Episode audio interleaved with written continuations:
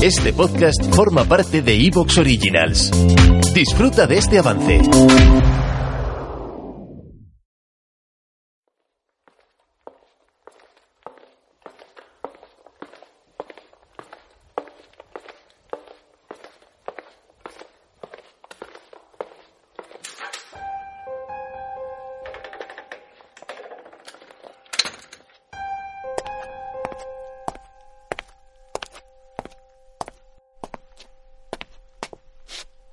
Buenas noches a todos.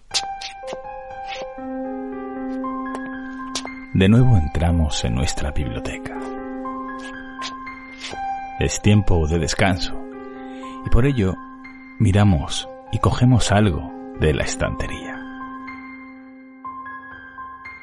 Os traigo un libro que repasaré para daros a conocer quien aún no lo conozca. Hablaré también de la vida de su autor, que considero mucho más interesante incluso y del que muy poco se sabe. El guardián entre el centeno, el guardián en el trigal o el cazador oculto. Así se le ha conocido al título en los diferentes países de habla española. El autor, Jerome David Salinger. Este programa lo realicé para mi amigo Carlos Bustos, del Centinela del Misterio, para su biblioteca. Pero tal vez puede que haya oyentes que no hayan tenido la oportunidad de oírlo. Por ello, por la inquietante y enigmática, como decía, vida de su autor, quiero presentarlo en La llamada de la luna.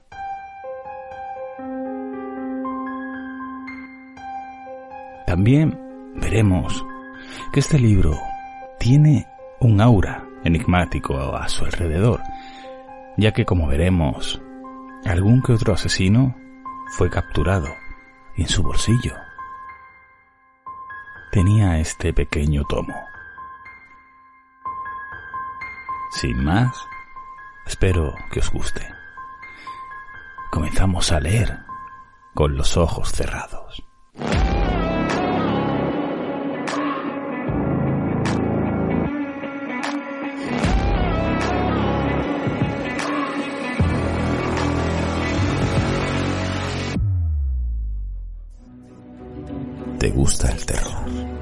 Las leyendas, los enigmas, viajar y soñar, contado de forma diferente. La llamada de la luna, donde podrás leer Con los ojos cerrados, con José Manuel Rodríguez. Si hay una novela odiada e ignorada, tanto como amada e idolatrada, hasta los límites más extremos, es sin duda The Catcher in the Bay, conocida en España como El Guardián entre el Centeno. Su escritor, Jerome David Salinger.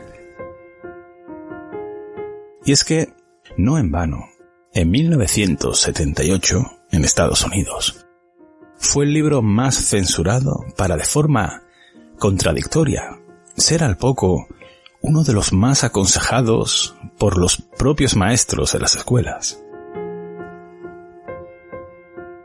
En 1957, por ejemplo, en las fronteras australianas se confiscaron miles de libros para que no entraran en el país.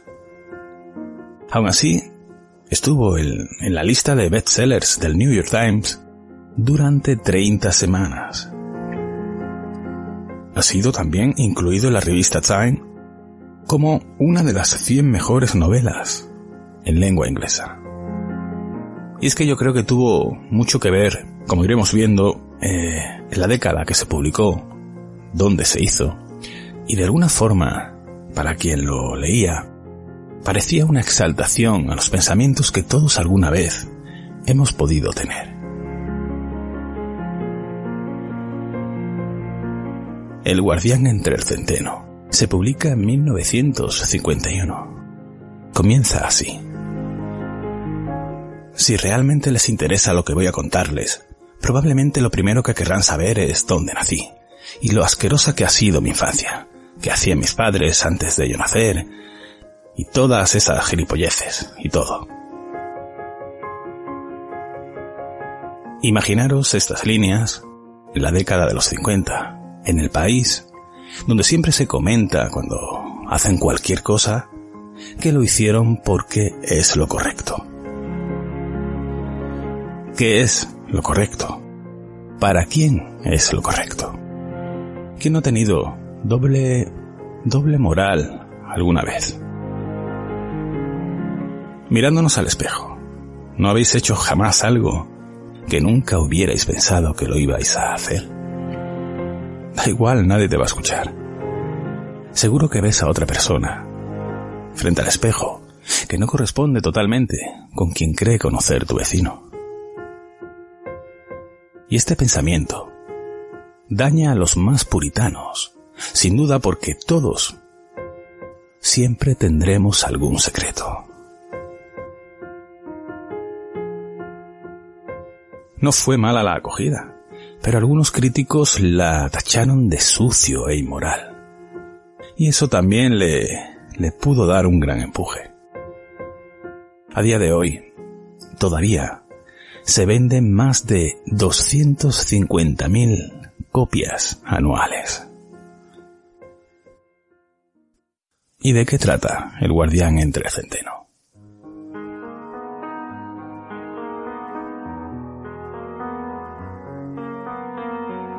El libro está basado en las vivencias de un chico de 16 años llamado Holden Caulfield.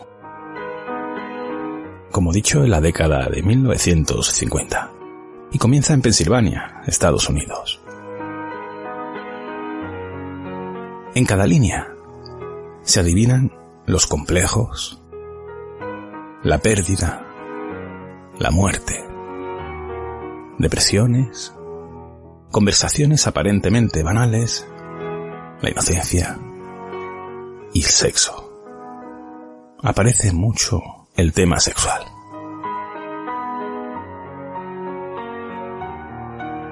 El chico en ocasiones habla o pide y a los pocos segundos de, de escucharse se arrepiente o cree que es mentira.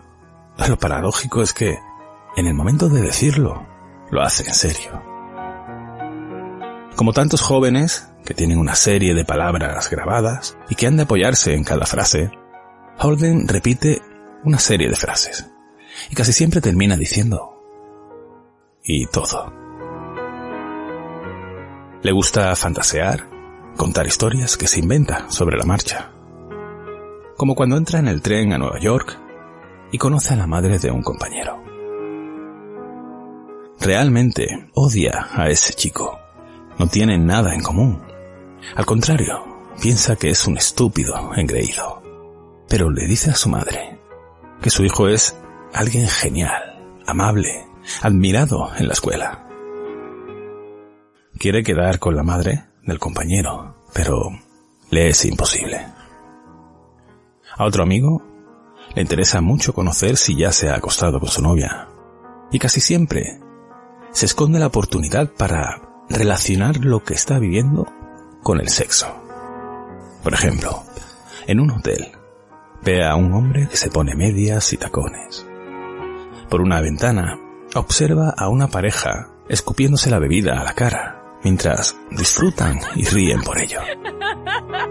Aunque a él le parece algo asqueroso, incluso le molesta esa imagen. Paradójicamente, no sabe por qué pero le está excitando. Y es que la sociedad tiene secretos y el sexo es intimidad. Todos hemos tenido diferentes parejas o conocidos. Cada una de ellas era diferente. A cada una de ellas le gustaba algo y no por ello eran mejor o peor. Eso es lo que Holden está descubriendo. Somos humanos, curiosos por naturaleza y animales por instinto. ¿Quién nos ha preguntado en un ascensor algo íntimo de la persona que tiene frente a ella. Curiosamente, cuando ve por las ventanas del hotel cosas que no son éticamente correctas, es cuando despierta en él, sin saberlo, algo que hace que llame a una chica que no ¿Te está gustando lo que escuchas? Este podcast forma parte de Evox Originals y puedes escucharlo completo y gratis desde la aplicación de Evox. Instálala desde tu store y suscríbete a él para no perderte ningún episodio.